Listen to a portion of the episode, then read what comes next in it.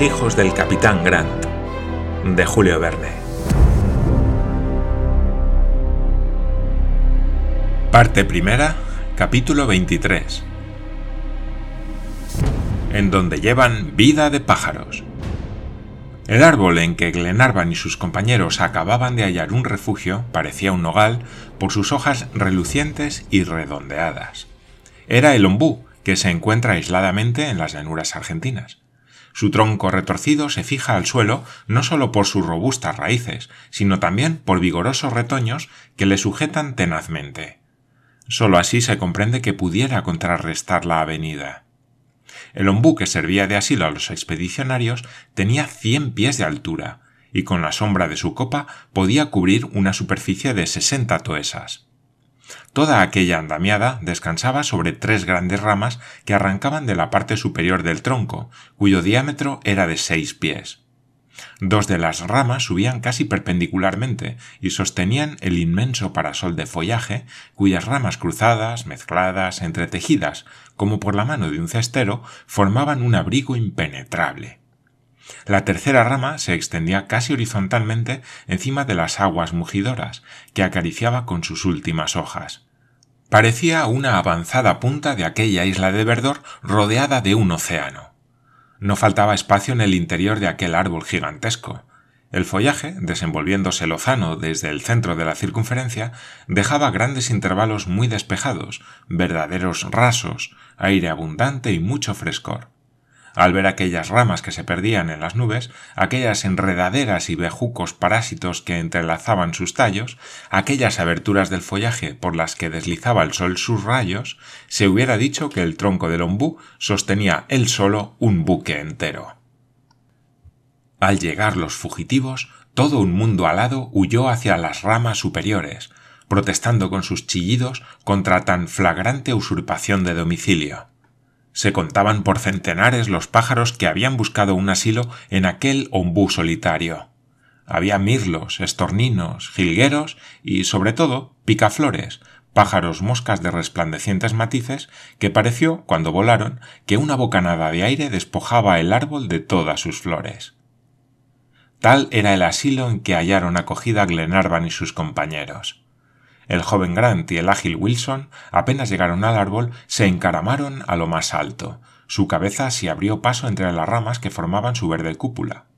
Desde aquel punto culminante abarcaba a su vista un dilatado horizonte. Les cercaba por todos lados el océano engendrado por la inundación y por lejos que quisieron llevar sus miradas no distinguieron el límite de las aguas. Ningún árbol descollaba sobre la líquida llanura, siendo el ombú el único en medio del líquido elemento que se estremecía a su embate. A lo lejos, derivando del sur al norte, pasaban, arrastrados por la impetuosa corriente, troncos desarraigados, ramas retorcidas, válagos arrebatados de algún rancho demolido, vigas robadas por las aguas a los tejados de las estancias, cadáveres de animales ahogados, pieles ensangrentadas y en un árbol vacilante toda una familia de rugidores jaguares que para sostenerse hincaban las zarpas en su frágil almadía. Más lejos aún llamó la atención de Wilson un punto negro, ya casi invisible. Eran Talcabe y su fiel Tauca que desaparecieron en lontananza. Talcabe. amigo Talcabe. exclamó Roberto, tendiendo los brazos hacia el valeroso Patagón. Se salvará, respondió Wilson. Pero volvamos junto a Glenarvan. Un instante después, Roberto Grant y el marinero descendían los tres pisos de ramaje y se hallaban en la trifurcación del tronco, en que estaban sentados o cabalgando en las ramas o cogidos a ellas según la aptitud de cada cual, Glenarvan, el mayor, Austin y Mulrady. Wilson dio cuenta de la visita que acababa de hacer a la cima del árbol, participando a todos de su opinión con respecto a Talcabe, cuya salvación y la de Tauca a nadie parecieron dudosas, y lo único que no se sabía era si sería Talcabe quien salvase a Tauca o si sería Tauca quien salvase a Talcabe. Mucho más alarmante era, sin contradicción, la situación de los huéspedes del Umbú. No era de temer que el árbol cediese al empuje de la corriente, pero la creciente inundación podía ganar sus ramas más altas, tanto más cuanto que la depresión del suelo hacía de aquella parte de la llanura el punto más a propósito para la acumulación de las aguas. Por lo que pudiera suceder, mandó Glenarvan practicar algunas muescas por las cuales era fácil guiarse para medir los diversos niveles del agua. La crecida, entonces estacionaria, había, al parecer, llegado a su mayor elevación, lo que tranquilizaba algo. ¿Y ahora qué vamos a hacer? preguntó Glenarvan. Vamos a hacernos el nido, por supuesto, respondió alegremente Paganel. El nido. exclamó Roberto. Como lo oyes, muchacho, porque no pudiendo vivir como viven los peces, hemos de vivir como viven los pájaros. Bien, replicó Glenarvan, pero ¿quién nos dará la comida? Yo, respondió el mayor.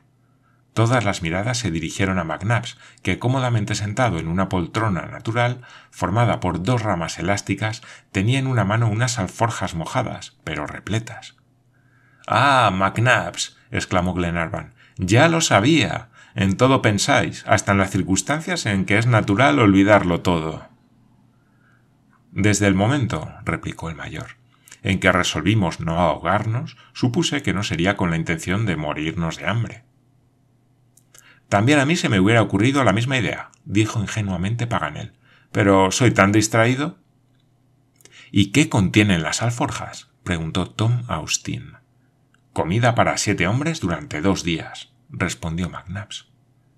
De acuerdo, dijo Glenarvan. Espero que dentro de veinticuatro horas habrá la inundación bajado suficientemente. O que hallaremos un medio de volver a ganar la tierra firme, replicó Paganel. Nuestro primer deber es, pues, almorzar, dijo Glenarvan. Después de secarnos, observó el mayor. ¿Y el fuego? dijo Wilson. Se encenderá, replicó Paganel. ¿Dónde?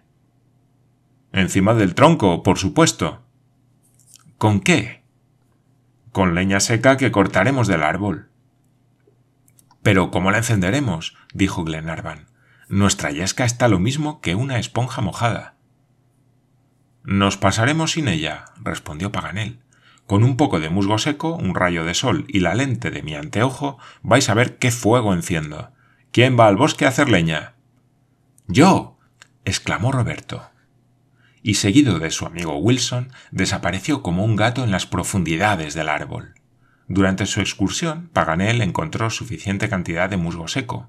Se procuró un rayo de sol, que encontró fácilmente, porque el astro del día brillaba entonces con un vivo resplandor, y con el auxilio de su lente encendió sin trabajo el musgo que había cogido, que colocó sobre un lecho de hojas húmedas en la trifurcación de las grandes ramas del ombú preparado convenientemente aquel hornillo natural que no ofrecía peligro alguno de incendio, aguardó a Wilson y a Roberto, que no tardaron en llegar con haces de ramas secas que arrojaron sobre el musgo encendido.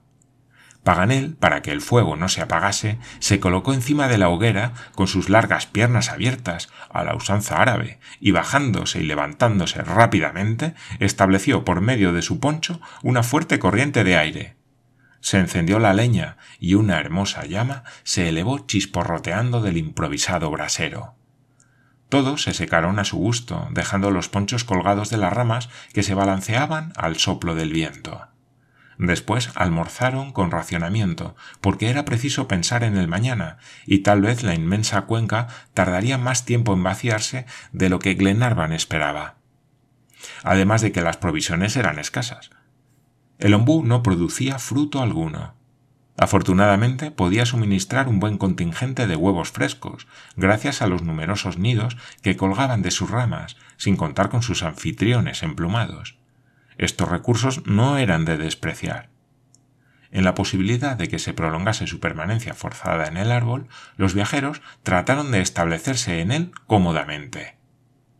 Puesto que, dijo Paganel, la cocina y el comedor están en el entresuelo, nos acostaremos en el cuarto principal. La casa es grande y el alquiler no es crecido, no podemos quejarnos. Veo allá arriba hamacas naturales en donde, atándonos bien, dormiremos como en las mejores camas del mundo. Nada tenemos que temer, y además habrá siempre uno de centinela para que no se nos sorprenda. No sorprendiéndonos, somos más que suficientes para rechazar cualquier agresión de indios o de animales salvajes. No nos faltan más que armas, dijo Tom Austin. Tengo mis revólveres, dijo Glenarvan. Y yo los míos, añadió Roberto. ¿De qué sirven? respondió Tom Austin, si Monsieur Paganel no encuentra algún medio para fabricar pólvora.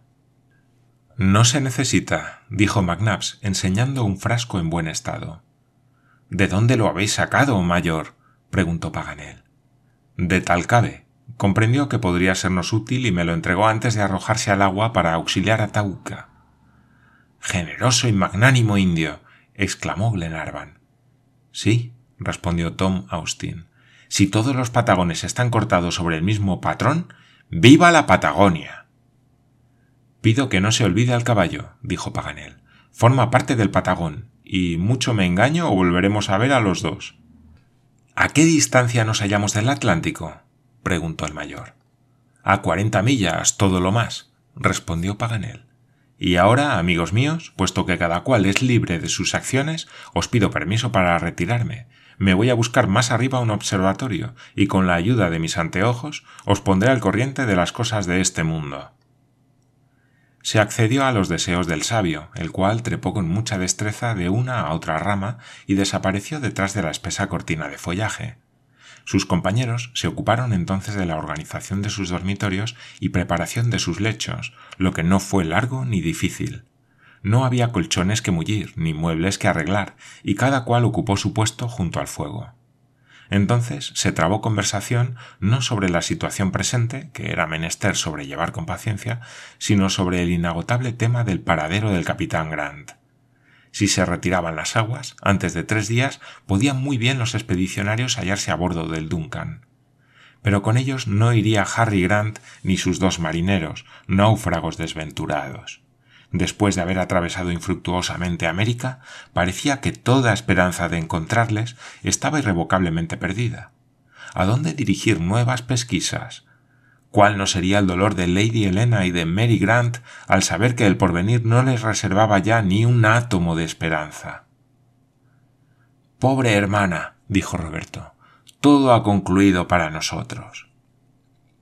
Por primera vez no encontró Glenarvan, para contestar a Roberto, una palabra de consuelo. ¿Qué esperanza podía dar al pobre niño? ¿No había seguido con rigurosa exactitud las indicaciones del documento? Y, sin embargo, dijo, este 37 grados de latitud no es una cifra vana. Que se aplique al naufragio o que se aplique al cautiverio de Harry Grant no ha sido supuesto, interpretado o adivinado. Lo hemos visto con nuestros propios ojos. Todo eso es cierto, milord, respondió Tom Austin, y sin embargo las investigaciones han sido infructuosas. Motivos hay para irritarse, para desesperarse, exclamó Glenarvan. Para irritarse no diré que no, dijo McNabbs con su tranquilidad acostumbrada. Pero para desesperarse, de ninguna manera. Precisamente porque poseemos una cifra indiscutible, debemos seguir hasta lo último sus indicaciones. ¿Qué queréis decir? preguntó vivamente Glenarvan. ¿Qué nos queda por hacer en vuestro concepto? Una cosa muy sencilla y muy lógica, querido Edward. Hagamos rumbo al este cuando lleguemos a bordo del Duncan y sigamos el paralelo 37, si es preciso, hasta volver hasta nuestro punto de partida. ¿Creéis, McNabbs, que no he pensado ya en ello? respondió Glenarvan.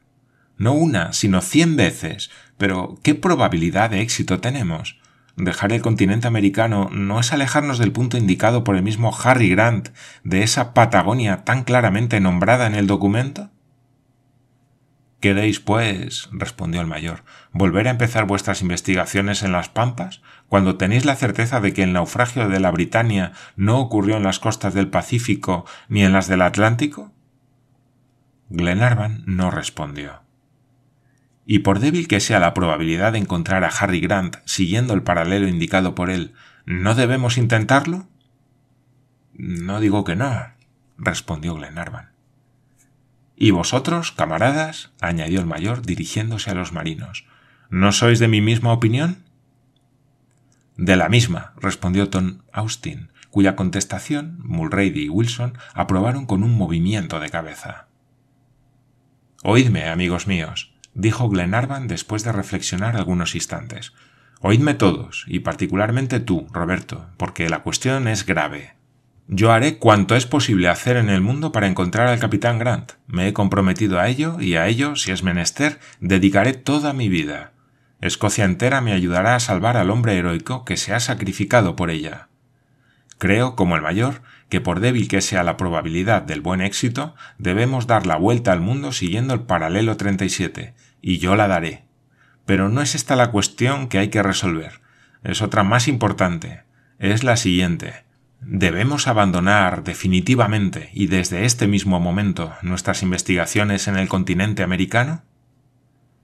Esta pregunta, categóricamente formulada, no obtuvo respuesta. Nadie se atrevía a darla. ¿Qué contestáis? añadió Glenarvan dirigiéndose más concretamente al mayor.